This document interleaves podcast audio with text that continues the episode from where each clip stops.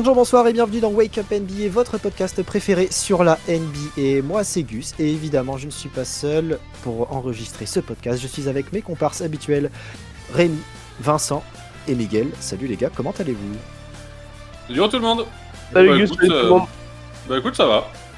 Tranquille Ouais, la NBA, fort. la, NBA la NBA va bien, vos équipes préférées vont bien? Et je ne parle Non. pas Miguel, bien sûr. Jour dernier. Ouais, ça va non plus. hein. J'avoue, Chicago, c'est pas la forme. Mais on Chicago, est les c'est rois pas du... du tout ça, mec. hein. Nous, on est les rois du Texas quand même. C'est C'est vrai, c'est vrai, c'est vrai, c'est C'est vrai. vrai. Aujourd'hui donc on refait une petite euh, review de l'actualité de la NBA. Sortez tranquillement de votre lit, faites couler le café, le reste on s'en occupe. C'est parti. Rémi, tu t'occupais des tops. Ouais, exactement. Bah écoutez, moi pour les tops, les gars, je vais commencer par des performances collectives. On a quelques équipes qui font bien le taf. Euh, je vais commencer à parler des Celtics. Euh, parce que là, les Celtics, en fait, ils sont sur 8 victoires d'affilée. Donc, en fait, sur les deux dernières semaines, bah, en fait, ça fait que gagner. C'est juste trop fort. Ils prennent la tête de Ah la oui. conférence. Euh, c'est mérité. C'est juste trop fort. Ouais. Il, y a des, il y a des rumeurs comme quoi euh, Joe Mazzulla euh, euh, serait a priori euh, bien parti pour rester en tant que head coach des Celtics, selon euh, le Woj. Mais bon, on Ouais. encore qu'au début de saison. Faut pas prendre trop ça au pied de la lettre. Mais c'est pas impossible hein, si les Celtics continuent comme ça. euh. Bah il montre un vrai visage en vrai, hein, parce que là Boston est l'une des meilleures attaques de la ligue. Et Ouais. euh, donc euh, le seul problème à la limite c'est défensivement, mais on sait qu'ils sont capables d'élever le niveau pour verrouiller sur quelques possessions et que ça, Ouais, c'est juste une question de, de timing et que pour l'instant ils en ont pas besoin pour gagner, donc euh, ça reste un peu feignant en défense entre guillemets. Ça reste une défense average, hein, mais mais euh, mais c'est quand même la meilleure attaque de la ligue, donc euh, c'est énorme, c'est cool. Ouais, puis en plus de ça, ça fait que deux semaines que ça a pris, donc euh, faut aussi laisser le temps à Joe Mazzulla de faire un peu ses systèmes et ça va venir tout seul, je pense. Mais j'ai Ah confiance. bah, ça va bien. Vraiment, j'ai confiance. Euh, autre perf collective, je vais parler de Sacramento parce que qui c'est qui les voyait là? 4 victoires d'affilée, 5 victoires en 6 matchs sur les derniers matchs là. Donc, euh, bah, faut le noter quand même. Bah ouais, bien sûr. Pour l'instant, le un huitième de la conférence. 150 pions mis sur les Nets. Non, mais ça, c'est pareil, tu vois, genre. euh, enfin, euh, au bout d'un moment, les Brooklyn Nets, je veux bien que, voilà, il y a du changement, le coach, machin, mais 150 points, On frère. prend en pas 48 minutes. 150 par les Kings, frérot. Mais- oui, par les Kings. On se fout, de, on se fout de leur gueule depuis 20 ans parce que les mecs ils ont toujours pas été en playoff parce qu'ils savent pas recruter parce qu'ils font des transferts à la con etc. Je débattrai pas sur les Kings, c'est pas le débat du jour. mais n'empêche que les fans des Nets, c'est bah là ils ont bien pris dans leur gueule quoi. Ah, bah c'est clair. Non, mais là, je trouve ça abusé. Et Parce En qu'il vrai. reste encore des fans des Nets? Euh, non peut-être pas en fait. Ouais, je savais pas, si je savais pas que ça existait, les fans des Nets. Désolé hein, pour, pour les trois personnes en France. Ce, hein. ce sont Ouais. des platistes. Les platistes sont fans des Nets. D'ailleurs, pour toi, Euh, Vincent, il n'y a qu'une équipe à New York. hein. Ah ouais, non, y a pas- les Nets, ça existe Bah pas. tu vois pour moi c'est marrant parce que pour moi il y a aucune équipe à New York. Ah, Bref. le bâtard. Je savais que t'allais la prendre, la perche. Bref, euh, ça c'est pour les performances collectives. Moi, comme ça, j'en ai pas d'autres. Euh, J'ai pas d'autres équipes qui m'ont vraiment marqué en termes de top ces derniers temps. Par contre, on a des performances individuelles. Je vais Oui. commencer de ton côté, Gus. Il y a un monsieur euh, Embiid, un certain franco-camerounais euh, américain, euh, Vas-y, qui mec. a mis. De quoi Vas-y. Vas-y, mec. Au bout d'un moment, le mec, il va avoir bientôt 14 nationalités et il va jamais jouer le mec. C'est un truc de ouf. euh. 59 points Bien sûr. Euh, Alors attends, attends, il me faut la ligne de stats complète là, je l'ai pas sous les yeux. Je l'ai, bouge pas. Vas-y. Je l'ai. Donc il y a 59 points, 11 rebonds, 8 passes décisives, une interception, 7 contre, ne- euh, 19 sur 28 au tir, soit 67%, 1 sur 5 à 3 points. Oh, t'es nul, Joël. Et il y a 20 sur 24 au lancer. C'est pas terrible. Pas ouf. c'est c'est pas. En sachant que le 59 points et le 7 contre, c'est les- c'est ses career high. Ouais, ouais, D'ailleurs- bah que j'attends de voir un mec qui vienne chercher ça euh, là dans l'année, euh, ne serait-ce que les 59 points. euh, allez les Fun- chercher, les gars. Fun fact. Wow, en quel deux- match. du coup, c'était un back-to-back. Et la veille, il avait déjà mis une grosse perf. Il y avait déjà veut dire 42 en deux points. jours. En deux jours, il met 101 points, 21 Ouais. rebonds, 14 passes, 9 contre, 33 sur 53 au tir et 33 sur 40 au lancer. Le gars, c'est un monstre. Pour les fans de Fantasy League, euh, il y avait un pic. Hein. Ah ouais, c'est clair. Euh, Est-ce que, pour vous, du coup, Joel Embiid a lancé sa saison avec ce, cette grosse perf? Ouais. Ouais. Ouais. Et il y a plutôt intérêt en fait. Je pense que Ouais. le- la blessure de James Harden y est pour beaucoup. C'est- Il y a des chances, il y a des chances. Les Sixers commencent assez mal, James Harden se blesse et là euh, dans le vestiaire c'était vraiment en mode les gars c'est en fait c'est soit on se bouge le cul soit c'est on fait rien C'était le et voilà Joel Embiid s'est bougé le cul donc euh, ça, ça va. Ça gomme un peu le début de saison moyen qu'il avait fait. Après, c'était certes avec- à cause des petites gènes de blessures, etc. Mais, mais ça, ça le remet au devant de la scène et ça fait un peu oublier euh, le début de saison moyen. Quoi, donc c'est cool. Ouais exactement je suis d'accord avec ça. Euh, autre perf individuel on a du Shai Gilgeous Alexander qui a été nommé joueur de la semaine euh, récemment. En même temps euh, bah, on avait déjà parlé il y a deux semaines mais vu les perfs qu'il nous fait en fait il continue le type. 29 points, 30 points, euh, 16 points, euh, 37, 37. Moi, j'attendais, à ce que Vincent nous dise que c'est lui maintenant le joueur le plus surcoté de la ligue après Ja- Jamerant. Mais, Ah non, non, non, non, il est trop fort. mais par contre, oui, il est trop fort. Il- Non, non, il est pas surcoté, là, clairement. Alors oui, on en parle parce que forcément, il y a des perfs, tout ça. Mais lui, c'est pas, euh, c'est pas juste parce qu'il met des dunks et parce qu'il saute comme un kangourou, tu vois ce que je veux dire. C'est lui, Ouais. il a du, vraiment du basket, tu vois, plein les mains. C'est clair. Là, là, le shoot qu'il met au buzzer euh, contre les Wizards. Oui, Jamoran, si tu veux, vas-y, il a du basket aussi. Mais J'ai rien dit, mais ouais, ouais. Désolé. C'était, c'était ce que tu laissais dire quand même. Non, mais là- non, mais je dis pas que c'est un nul, nul. Mais, mais là, tu vois, le shoot qu'il met, typiquement, euh, le shoot au buzzer qu'il met contre Washington cette nuit-là, Ouais. c'est fort. C'est fort. Il- techniquement, c'est fort. Le step back, machin, bang, bang, bang. Alors après, les mecs, oui, ils sont NBA. Les mecs qui font tout ça, quasiment. Non. Mais, ah non, genre Pascal Siakam ne fait pas. Euh, ah, oh là. Oh là là Ah, Il y en a un qui grimace là-haut. Miguel, il fait la gueule. tu l'as blessé. J'ai Non, hésité mais à trop- dire- J'ai hésité à dire Scotty Barnes, mais non, je- pas de, pas de disrespect envers Miguel.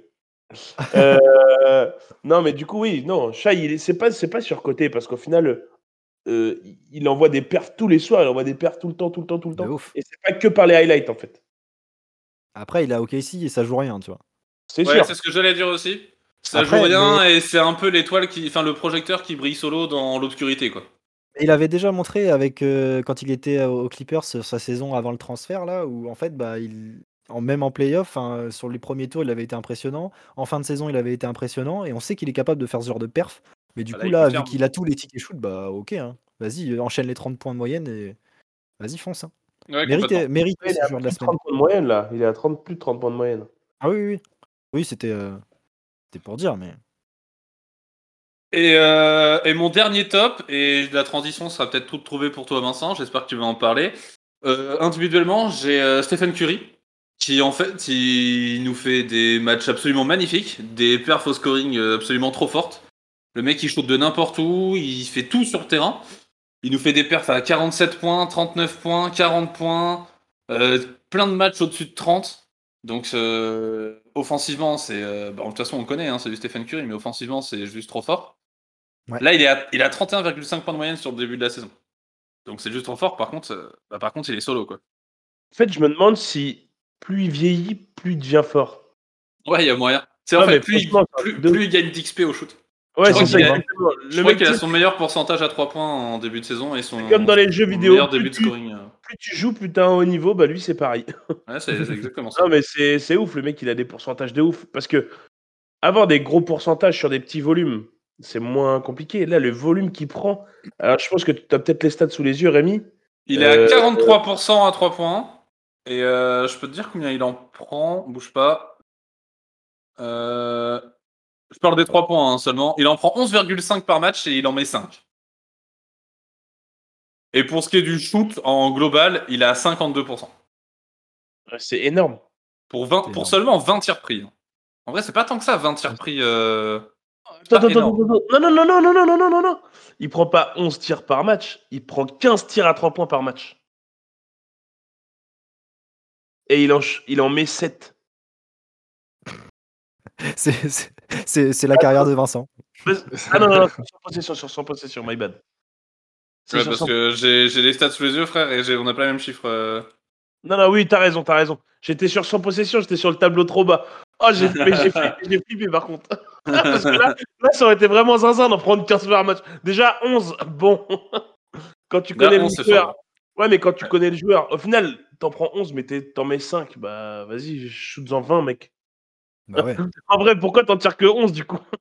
Bah, parce qu'il d'envoi. compte sur ses coéquipiers, mais ses coéquipiers font pas le taf à côté. Là, les coéquipiers, clairement, c'est un Je petit te peu laisse chaud. enchaîner sur les flops. euh, j'enchaîne clairement sur les flops. Et les Warriors, c'est un flop actuellement depuis le début de saison. Hormis, du coup, tu en as parlé, Curry, qui est clairement sur euh, lui, qui est, qui, est, qui est dans sa saison, etc. Le reste des Warriors, c'est un petit peu compliqué. Clay Thompson, euh, il, a vraiment, il a du mal là, que ce soit offensivement, parce que. Alors après, il a des pourcentages corrects, en fait, pour un shooter, mais c'est pas des pourcentages corrects pour Clay Thompson, en fait. C'est ça le Clairement. problème. Jordan Poole qui sort un match de temps en temps, mais trop d'irré- trop, trop d'irrégularité. Et ça, du coup, pour les Warriors, c'est pas bon parce qu'en fait, il faut, faut qu'on puisse compter sur lui tous les soirs. En fait, tu sors du banc, mon gars, il faut que tu emmènes 20 points par match, en fait. Et c'est tout ce qu'on te demande. On va pas te demander de, de lockdown un mec en face, euh, machin. Non, non, mais par contre, quand tu rentres sur le terrain, faut que tu amènes des points, faut que tu mènes de la création, etc. Et là, les Warriors sont clairement dans le dur. Euh, actuellement, ils sont. euh, Il y a sont... Wiggins qui est pas mal timide aussi. Hein. Enfin, Ouais, Wiggins. un peu Alors. Wiggins, il, il, il, a un peu le même rôle que l'an dernier, je trouve, mais en, en moins efficace. Ouais, bah, qu'il ait le même rôle, c'est normal. Hein. Ça a marché l'an dernier, il n'y a pas de raison qu'on change. hein. Après, Mais on, je a, on a été impressionné c'est- par. La, la saison dernière, on a été impressionné par Wiggins. Mais en fait, il, Clay Thompson n'était pas là pendant les six premiers, enfin les 4-5 premiers mois. Ouais. Là, il y a Clay qui est dans la rotation et qui il rentre en jeu aussi. Euh, ballons, ouais, ouais, c'est sûr. Jordan Poole, ça lui a- Parce que petite stat sur Jordan Poole, qui euh, sur le quand il est titulaire, il est à 28 points de moyenne, et quand il est sur en sortie de banc, il est qu'à 14. Et les pourcentages euh, sont baissent euh, drastiquement, tu vois. Donc euh, c'est c'est terrible, tu vois. Même le, le- tu vois, le plus-minus de, de Jordan Poole quand il est sur le banc, c'est moins 95 en, en- sur, le, sur la saison. Et, euh, et euh, sur la saison, en plus-minus, quand il est starter, c'est 31. C'est plus 31. Et, et- est-ce que Gus, ce serait pas monsieur statistique en fait? Bah, je, quand j'en vois passer, je les screen et je vous les sors. c'est important de voir ça. C'est-à-dire que est-ce que Steve Kerr devrait pas euh, peut-être titulariser en fait Jordan Poole à la place de Clay Thompson bah, c'est, c'est le cas là sur les derniers matchs là. Oui, bah là, sur du coup, ça a marché. Mais il faut que ça, ça dure, tu vois. Moi, ça Peut-être m'a qu'en fait fait. mal. j'avoue. Ouais, mais Clay Thompson, il revient de blessure, machin, il est peut-être moins efficace avec le temps de jeu qu'il a, tu vois. Hmm. Ça se trouve. Je pense que euh, Steve Kerr- Je pense que Steve Kerr comptait aussi sur le fait que, que Clay Thompson est un bien meilleur défenseur que Poole de base. Oui, ça, je suis d'accord. et, que du coup, forcément, avec Poole Curry, bon, tu défends pas ultra bien en fait. Et que du coup, Clay Thompson, c'est censé être un vrai joueur défensif. Et que là, au final, il a, du, il a, du, il a un peu de mal. Donc, euh, donc Mm. voilà. Yes. Euh, dans, le- dans, le- dans les flops, je vais aussi parler de deux équipes à l'Est là. Euh, Cleveland, qui est sur cinq défaites de suite. Ouais. Alors, ils avaient. Là, là, moi, je parle de flop euh, sur les deux dernières semaines. Parce que clairement, voilà, ils sont encore quatrième à l'Est. Oui. Il n'y a, y a- y a- y a pas à tirer la sonnette d'alarme, mais c'est quand même 5 défaites de suite. Et Ah bah, les, coup, les euh, fans des Caps sont pas aux anges en ce moment quoi. Exactement. Donc, euh, pourtant, pas forcément de grosses blessures. Enfin, pas de blessures. Il y a Donovan Mitchell qui a raté un match sur les 5 là. Mais après, derrière, euh, bon, voilà, des fois, c'est ça, je pense que c'était plus du lot de management qu'autre chose. Euh, derrière, il a pas raté de match. Il n'y avait pas d'absent. Donc, au final, c'est pour ça, c'est étonnant un peu de, de, de les, de les avoir vus rater 5 matchs comme ça. Bah, après, les adversaires sont, sont coriaces. hein. Tu joues les Bucks, tu joues les Warriors, Minnesota, ok, celui-là il était prenable. Euh, tu joues le- les, les Kings qui sont, euh, Ouais, qui sont en Kings feu, qui sont bien. et tu joues les Clippers si tu perds de 2 points. En vrai, c'est 5 défaites, mais t'as des cadors là-dedans. T'as 4 cadors en fait. À part Minnesota. Bah, aussi, ce qu'il faut noter, c'est que Garland était de retour. Il n'avait pas fait le début de saison. Il revient et depuis qu'il revient, bah, ça fait que de perdre. Alors que Garland, il nous fait quand même des gros matchs aussi. Il nous a fait des très grosses perfs. hein. C'est à Ouais. Minnesota qu'il a fait le, il a fait la chanson. 50, euh, 51, je crois. 51 Ouais. points, ouais. 51 Ouais. points. Et- il y avait pas, on se passe avec Ouais. quoi, un délire comme ça, genre Si, si, si. Quand, Garland, euh, quand Mitchell est pas là. Ouais, oui, bah Le oui, oui. Match où il est pas là, ouais. Logiquement, euh, bon. Allez, Encore, peut-être un léger problème de cohabitation, mais ça va venir Ouais. parce que ça, Est-ce que ça va venir Je- ça se a- présente bien. il n'y a, pas trop de quoi s'alerter en fait pour les Non. Cavs. Mm. Mais je pense que voilà, il, il fallait quand même en parler dans les flops parce que c'est vrai que dans les deux, sur les deux dernières Ah semaines, bah, c'est clair. C'est- Je suis d'accord. Carrément. voilà. Après, euh, en, en, en bilan collectif encore, comme toi tu l'as fait tout à l'heure avec les top Rémi, euh, euh, je peux parler des Bulls aussi. tu vas peut-être en parler mieux que moi, ça se trouve. Mais Ah non, je suis clairement d'accord. Hein, ça va Là, pas les du Bulls, tout, Bulls, actuellement, c'est- c'est c'est compliqué. hein. C'est compliqué. Euh, et en fait, quand on regarde, euh, c'est défensivement le problème. Ouais. Quand Bah déjà, l'absence de Lonzo Ball nous fait super mal sur Ah oui. extérieurs. On a Caruso qui fait du bien, mais en fait, maintenant, toutes les attaques de la ligue, il y a deux extérieurs qui attaquent. Donc, euh, juste Caruso, ça nous suffit pas. Et à l'intérieur, vas-y, Nicolas. euh, putain. le souci, c'est que Vucevic, Il. Et puis même, même euh, DeRozan et Lavine, c'est des défenseurs corrects, mais c'est pas des défenseurs de ouf non plus. Non, non, du tout. Ils sont pas là pour Euh, ça. hein. En fait, c'est ça, quand quand il y a DeRozan, Lavine, Vucevic, bah, Bah, t'as des trous. Hein. C'est ça, exactement. Donc après, en attaque, oui, ça peut mettre des points, mais défensivement, c'est un peu compliqué. Et en fait, là, euh, sur les six derniers matchs, sur les six derniers matchs, ils en ont perdu 5. Ils ont perdu 5 matchs sur les six derniers. Bah, Et- ouais. Sur les 5 défaites, ils encaissent toujours plus de 110 points. En fait, Ouais, Ouais, de la depuis le début de l'année même, à partir du moment où ils encaissent plus de 110 points, c'est défaite. Wow. C'est énorme. Donc, euh, donc voilà, c'est ça, c'est un vrai problème pour. euh, c'est un vrai problème. Après, l'absence de Lonzo Ball fait vraiment beaucoup de mal par rapport à ça, parce que Lonzo Ball, oui, c'est clair. Ouais, puis l'absence de, l'absence de physique chez Nikola Vucevic aussi fait, fait très mal. Ouais, l'absence de. Parce de- que il a dû toucher hein, avec le ballon offensivement, j'aime bien. Mais vas-y, défensivement, putain, je saute plus haut que lui. euh, je, je, le- je peux le pousser en fait au poste bas, donc euh, putain. Bah, vu ton cul, il y a moyen que tu puisses le. Ben bouger. oui, non mais vraiment en plus, euh, en vrai ça me saoule parce que ça me saoule parce que mais en vrai il- ça devrait être un athlète, il me déplace quand il veut et en fait que dalle. T'as fini avec les flops, Vincent? Non, moi, je vais juste parler d'un vas-y. dernier. Pardon. Je vais juste parler d'un dernier flop qui me tient un peu à cœur, parce qu'en plus, c'est New York. C'est c'est Evan Fournier, là, qui joue clairement plus, en fait. Non, non. Et c'est compliqué. La Euh, descente aux enfers pour Evan. Un petit crève-cœur pour nous tous là. Là, sur les six derniers matchs, euh, c'est 10 minutes contre Boston, 12 minutes, 20 minutes, 11 minutes, 19 minutes et un did not play. Donc ça, là, là le dernier did not play contre Utah, ça fait vraiment mal. Ouais. Ouais. Euh, au final, là, euh, Thibodeau a décidé de le mettre sur le banc là, sur les six derniers matchs. Bah, là, le dernier, il l'a même quasi carrément pas fait jouer. Mais J'ai un peu du mal à comprendre moi perso. Moi, moi, perso, je comprends pas non plus. Moi, Parce qu'il y a deux ans, c'est Thibodeau qui a dit Moi les gars, je veux Fournier en fait mon Voilà, équipe. on est d'accord. Et au final, et en fait, il le fait pas jouer. Et en plus de ça, faut savoir que Fournier à la base, c'est davantage un slasher. C'est un mec qui va vers le panier, qui crée du mouvement, etc.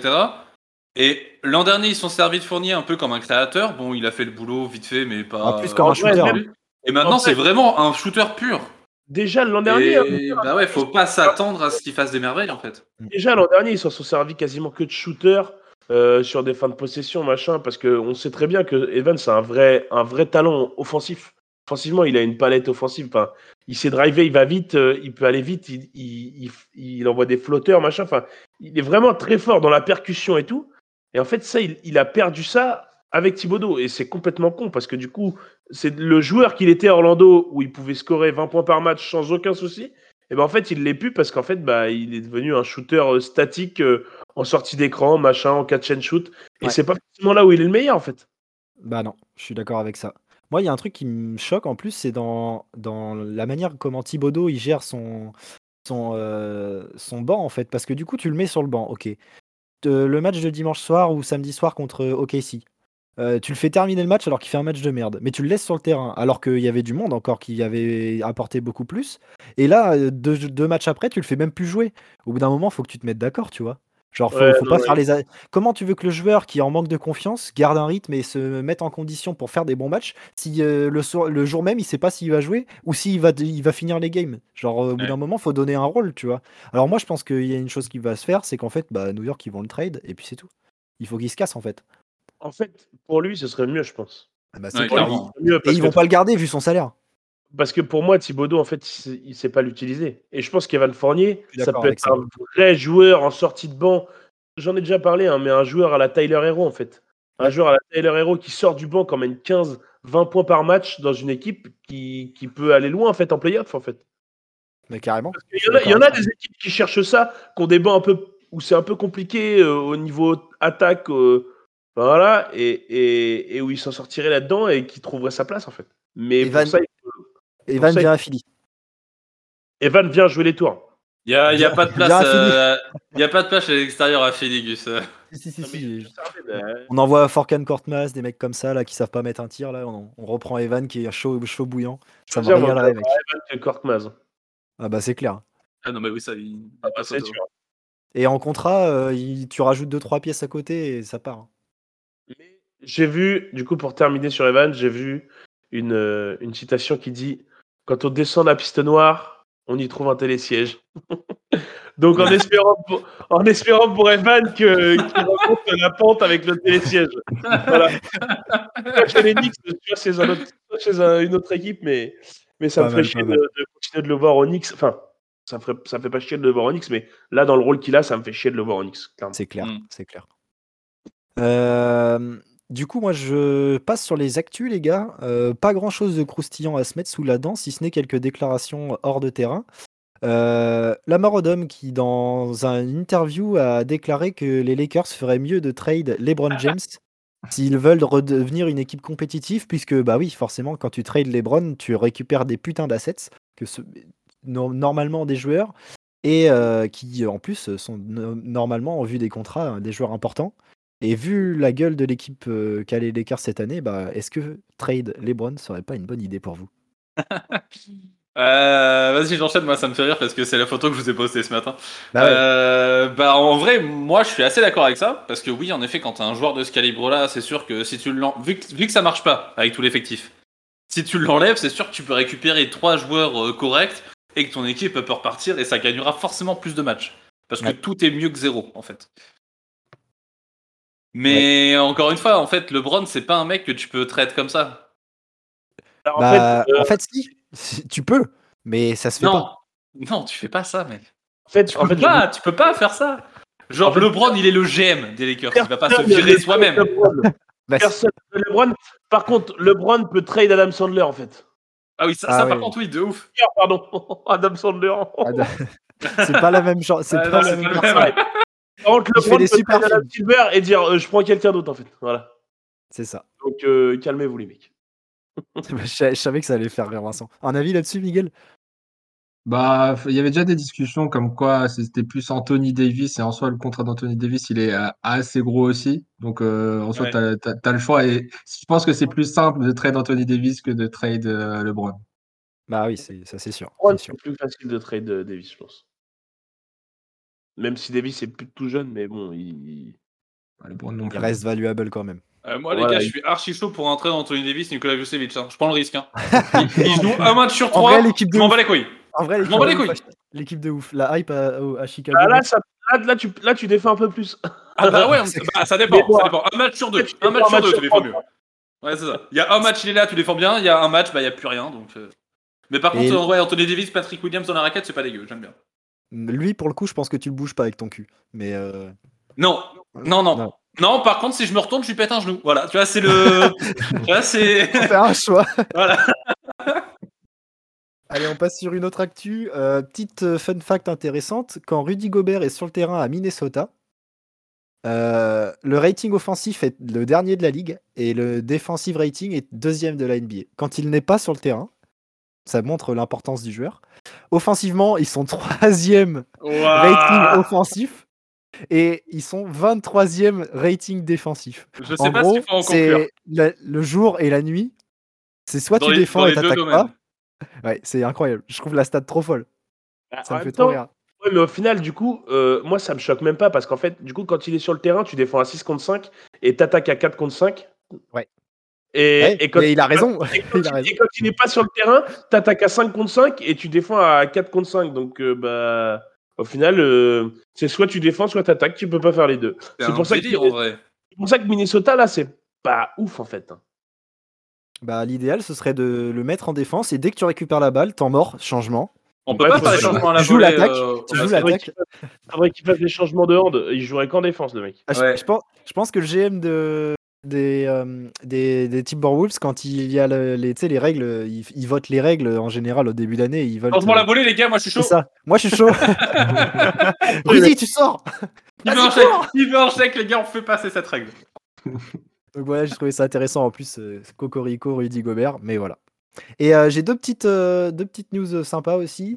Savez-vous que Davis Bertens joue avec deux phalanges en moins sur un doigt? C'est-à-dire que le mec a tourné à 43% à 3 points sur une saison entière avec 9 doigts. Ouais. Je trouve ça assez drôle. Je, je Ah, savais pas, j'avais pas l'info. Comment ça? Comment ça, il a des Bah, en- phalanges en moins? Genre, en il s'est gros- fait couper en les doigts, gros- il a quoi? Non, ouais, en gros, il a un doigt, il a plus que, que la première phalange, Sur, la main droite, euh, l'auriculaire, il lui manque deux, deux phalanges. Il lui reste Ah, c'est l'auriculaire, vas-y, il sert à rien l'auriculaire. Écoute, Bah, c'est quand même euh, un doigt en moins, quoi. c'est quand même un doigt en moins.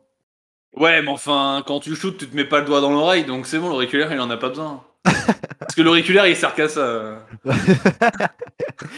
euh, et autre euh, fun fact intéressante, LeBron et son fils ont tourné dans une pub pour euh, God of War, le nouveau jeu qui est sorti, avec notamment Ben Stiller, John Travolta, donc une petite pub sympathique à, voir avec ce rassemblement de stars si vous voulez aller jeter un coup d'œil pour les fans de la licence. Voilà pour les actus. Miguel, est-ce que tu n'aurais pas une petite question, une petite interrogation à nous poser?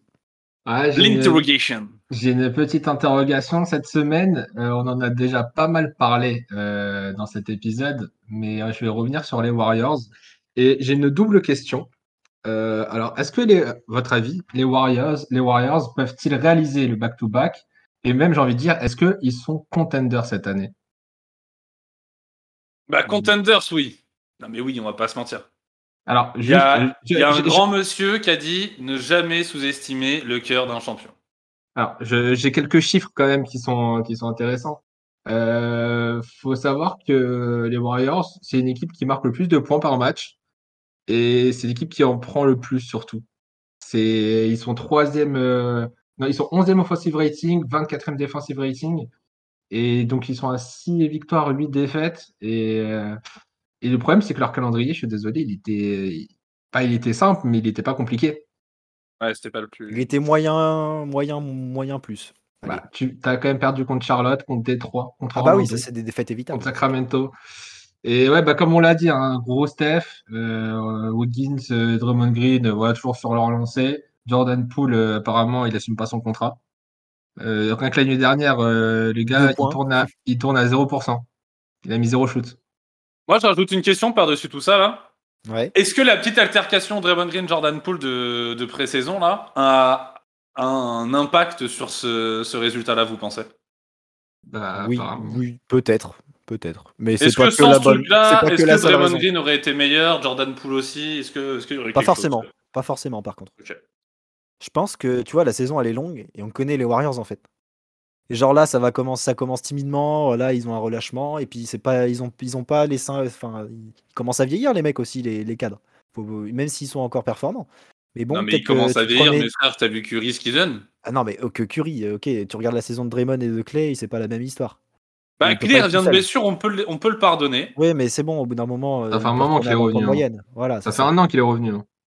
Donc euh, pour moi, en fait, la saison est longue. Ils sont évidemment contenders et bien sûr qu'ils peuvent faire le back-to-back à partir du moment où ils arrivent en playoff. Pers- Ouais. bah, en fait, sur cette match, euh, les Warriors, ils peuvent te- te- t'en mettre 4 et passer les étapes euh, au fur et à mesure, peu importe qui se met sur le terrain en face. Ah, mais Après, à moi, j'ai- moi, j'ai juste peur d'une chose, en fait, c'est que, que Stephen Curry, il, il tire vraiment trop, enfin, qu'il tire trop sur la corde, en fait. Et qu'au bout d'un moment, euh, genre, il se pète ou quoi, parce que le mec, il est obligé de jouer 40 minutes par match. euh, Enfin, pas 40, mais il est obligé de- d'emmener beaucoup de minutes, de jouer beaucoup, parce que sinon, il gagne pas. Et si jamais Stephen Curry se blesse cette année, c'est la catastrophe nationale. Et Ah là, bah, les Warriors, et là, les Warriors, ça passe de, de éventuellement playoff, enfin, d'équipe playoffable à équipe qui va finir 12e, quoi. Il y a des chances. Donc, euh, en fait, faut pas. J'espère que Curry va maintenir ce rythme-là. Mais là, en fait, ils ont, du, ils, gagnent, ils ont du mal à gagner des matchs alors que Curry est sur euh, une autre planète. Donc, c'est un peu chiant, quoi. Mais alors, le problème, c'est qu'ils perdent des matchs parce qu'ils ne défendent pas du tout. C'est juste pour ça qu'ils perdent des matchs. En, en attaque, euh, Curry, il fait, il fait ce qu'il faut, hein, mais derrière, la défense, je suis désolé, il n'y a rien. Et si ça joue comme ça toute la saison, bah, ils vont pas prendre de place et ils seront euh, peut-être play-in, hein, à la limite, mais Moi, je pense qu'ils vont faire comme Boston l'année dernière. Ouais, moi aussi, je pense que ça va revenir au de janvier, ça va se réveiller et ça va finir fort et ça va Moi- se qualifier en playoff et bim bim. Moi, je pense très sincèrement que l'altercation de Draymond Green Jordan Poole a un impact. Parce qu'en fait, Draymond Green, on sait le leader vocal que c'est. Je pense que dans le vestiaire, c'est celui vraiment qui réveille les troupes et qui demande aux gens de bouger leur cul pour de vrai. Parce que en fait, c'est lui qui, qui, qui est le leader de la défense des Warriors. Sauf Ouais. qu'avec l'altercation qu'il y a eu, je pense qu'il peut pas jouer ce rôle-là comme il le jouait avant. Il est obligé de se cacher un peu plus parce que bah voilà, auprès de l'effectif, faut quand même rester sérieux et il peut plus se mouiller autant qu'il se mouillait avant. Et du coup, en fait, l'effectif, il est pas autant énervé, il a pas autant la niaque qu'on l'a vu euh, l'an dernier. Et ce qui fait qu'en fait, on a des Andrew Wiggins qui défend bien, mais qui dort un peu. On a du bon, on a du Clay Thompson qui, qui a du mal, il revient de blessure. Défensif, en fait, ce que je voulais dire, c'est surtout défensivement, il a pas le même impact. Offensivement, par contre, ouais, je suis d'accord que c'est assez triste. Mais, euh, mais ouais, après les autres mecs, euh, parce qu'avec ce qui s'est passé cet été, l'effectif, il a pas non plus tant changé que ça. Donc c'est pas ça qui te chamboule ton équipe. hein. Mais je pense moi clair. vraiment qu'il y a, il y a une, une différence de mentalité par rapport à ça. Ouais, je, bah, je tu l'as comprends. L'équipe n'a pas changé et pourtant, bah, les résultats ils sont complètement différents. Là, je pense que c'est juste une histoire mentale. hein. Ouais, c'est ça. Et je pense que Draymond Green, quand à un moment ça va, il- ça va le saouler, il va dire vas-y les gars, c'est bon, là j'y retourne. Euh, il va retourner dans le vestiaire, il va taper dans ses mains, il va dire bon les gars, c'est c'est lequel que je prends? Je lui mets la même qu'à Jordan en début de saison. Les, les- les mecs ils vont dire ok ok ok je défends, c'est bon. Jordan, il va reprendre une deuxième. sur l'autre joue. T'avais une autre question du coup, Miguel, ou pas sur euh, le... Non, c'était mon interrogation. euh, Après est-ce qu'ils peuvent faire le back to back Euh, Moi je, alors je, je réponds, moi je suis d'accord pour dire qu'ils sont contenders. Back to back, euh, je- moi je pense que c'est possible parce que l'an dernier on s'y attendait pas à ce qu'ils aient gagné hein, et pourtant ils l'ont fait. Donc attention à la surprise. Mais euh, mais il y a des équipes qui sont aussi très dangereuses, il y en a qui sont en forme et tout. euh, je sais pas. Un, un peu Ouais. comme l'an dernier en fait, je les voyais pas gagner et bah cette année je les vois toujours pas gagner, mais j'ai pas non plus envie de trop les sous-estimer. C'est ça. Mais après, tu vois, tu- comme tu dis, à partir du moment où tu es contender, bah, tu peux gagner. Voilà, c'est tout. Après, Ah oui, ouais bah euh, complètement oui. En après, fait voilà, s'ils hein. gagnent, on sera pas choqué comme l'an dernier. non, L'an non, dernier non, j'ai non. pas fait oh je m'y attendais pas du tout. Non bah non euh, absolument pas. alors que tout le monde voyait les Sixers. Bref. Euh, Est-ce qu'on passerait pas au coup de cœur ou au coup de gueule, les gars? Je pense que Vincent a un petit coup de gueule à nous donner là. Je le vois grimacer. Ouais, non, en fait, moi, j'ai le coup de gueule que j'en ai parlé tout à l'heure, mais c'est, le coup de gueule de, du, coach, du coaching de Thibodeau actuellement, là, de, de, qui. Enfin, le, le, faut trouver des solutions, en fait, et vite. Parce que c'est relou, et même les joueurs, ils sont du père. Alors, euh, il y a une réunion euh, faite par Julius Randle, machin, pour, et ça a win derrière à Utah, mais faut que Thibodeau, il gère. Tu vois, il, passe d'une rotation à 9 joueurs. Alors là, je pense qu'il va, il va garder sa rotation à 9 joueurs, là, mais il, il fait pas jouer Evan, il fait jouer Evan, comme tu comme as dit tout à l'heure. Il, met dans le, il met dans le 5 pour finir un match euh, chaud, et derrière le match d'après, il fait jouer 10 minutes. Enfin voilà, moi, ça me saoule un peu, et je tire un coup de gueule envers Thibodeau. euh, il me déçoit cette saison, contrairement aux- aux saisons passées. En fait, tu vois, les choix peuvent être euh, euh, discutables ou mauvais suivant certains aspects, mais en fait, assume-les et prends des ça. décisions, des vraies choses. Et là, il change tu, tout tu peux te dire, ok, Evan, euh, il rentre plus dans ma rotation parce que euh, je, veux, je veux jouer autrement, machin. Et bah tu le dis, et tu le fais pas jouer euh, 30 25 minutes, puis, puis deux, puis pas du tout, et tu prends la, dir- la- la décision de faire trade à- à- avant la fin de la free agency, et euh, de la trade deadline, pardon. Et, euh, et comme ça, bah, tu règles le problème. Mais il faut faire des choix forts quand tu es un coach et qui, surtout dans une équipe comme les Knicks, en fait. Parce que là, dans les médias, c'est un truc de fou ce qui se passe euh, à New York. Ça tire à balles réelles sur tout le monde. Et donc il y, avait les Nets et maintenant il y a les Knicks parce que c'est un peu le bordel. Alors malgré tout, ils arrivent quand même à choper quelques wins. Donc ça reste moyen. mais- Mais, mais bon, il faut, faut, faut que ça change, t'as raison. Là-dessus, je suis d'accord, faut que le coach euh, s'affirme et auquel cas, il pourrait partir comme dans pas mal d'équipes où il a été viré parce que bah, ça n'allait pas et qu'il n'arrivait pas à prendre des vraies décisions. Voilà. Et juste, je, je rajoute juste un petit coup de cœur quand même, juste le, juste le doigt de Luka Doncic. euh, Son propre public. Voilà, exactement. Moi, ça m'a fait rire. C'était mon coup de cœur parce qu'il a quand même mis un vrai shoot. Ouais, le shoot, putain. C'est un délire. Euh, Vas-y. j'enchaîne? Vas-y, j'enchaîne. Euh, moi, mon coup de cœur, c'est Darius Garland euh, face à Minnesota. Du coup, Rudy Gobert, il devait pas être là parce que pour qu'il cale 51 points, il devait pas être euh, la deuxième ou troisième meilleure défense de la ligue. C'était pas possible. Quel match en vrai, Darius Garland trop fort, 51 points, 11 passes, un truc comme ça. euh, Waouh, impressionnant. J'ai bien kiffé. Et sinon, j'ai aussi un coup de gueule, je m'en fous, je dis les deux. Et ça, celui-là, vous allez l'entendre euh, toutes les semaines tant que ce sera pas résolu. Kawhi Leonard, je veux qu'il joue, putain. je veux le voir sur un terrain. Et tant qu'il sera pas là, les gars, ça vous allez l'entendre toutes les semaines. Je m'en bats les couilles. On veut tous le voir. Et toi, Miguel, qu'est-ce que tu as choisi? Un coup de cœur ou un coup de gueule? Moi, j'ai un, coup de cœur. Euh, je sais qu'on me reproche souvent de, de parler de Pascal Siakam ou euh, encore euh, de Scotty Barnes. Mais il faut que je parle, je parle de Gianinobi, les gars, je suis désolé. J'ai failli en parler, j'ai failli en parler, mais Miguel, je te l'ai Non, mais s'il vous plaît, les gars, euh, défenseur de l'année. Pour l'instant, pour Ouais. moi. hein. Clairement. Ouais, les- Non, mais en vrai, ça, ce serait pas choquant parce que c'est vraiment un vrai défenseur, Giannobi. C'est vraiment un joueur typiquement que toutes les équipes aimeraient avoir en fait. Bah, ouais. défensivement, c'est trop fort. Offensivement, bah là, il. Pascal est pas là, c'est pas grave, les gars. Fred Van Vliet non plus. Il prend les responsabilités. Ça fait Ouais, deux matchs qui, pa- qui passent, dépassent les 30 points. Euh, laisse tomber. Trop fort. Hmm. Trop fort. trop coup de les gars. Mais Eh depuis bien, longtemps. hein. Ouais, bah, je sais. On le sait, tu nous le rabâches assez. Euh, mais mais t'as raison, en tout cas. Grosse perf de d'Oji. Sur La, semaine prochaine de, de Miguel, ça va être euh, Dalano Banton, là où je sais pas quoi. Exactement, il a fait un gros match euh, le dernier match. ouais. Sortir tous les joueurs des Raptors un par un. Euh, moi, euh, oh, quoi. J'avoue. Moi, euh, petit, petit coup de cœur aussi, euh, pour finir en beauté, avec la magnifique défense de Jimmy Butler sur le shoot de Devin Booker. Avec- sur la dernière possession du match entre Phoenix et Miami. Quoi, quelle, leçon- de cœur, ça quelle leçon Oui, c'est un coup de cœur. Quelle leçon défensive incroyable. Vraiment euh, énorme Ouais, ce qu'a fait Jimmy sur cette action. Voilà, voilà. Très très clutch. C'est ainsi que se termine cette émission. On espère qu'elle vous a plu. Vous pouvez retrouver les épisodes précédents sur Apple Podcast, Spotify, Deezer, Google Podcast. Euh, on est évidemment disponible sur tous les réseaux sociaux, à savoir Instagram et Twitter, at WakeUpNBA. Vive le basket, vive la NBA. Ciao Ciao les gars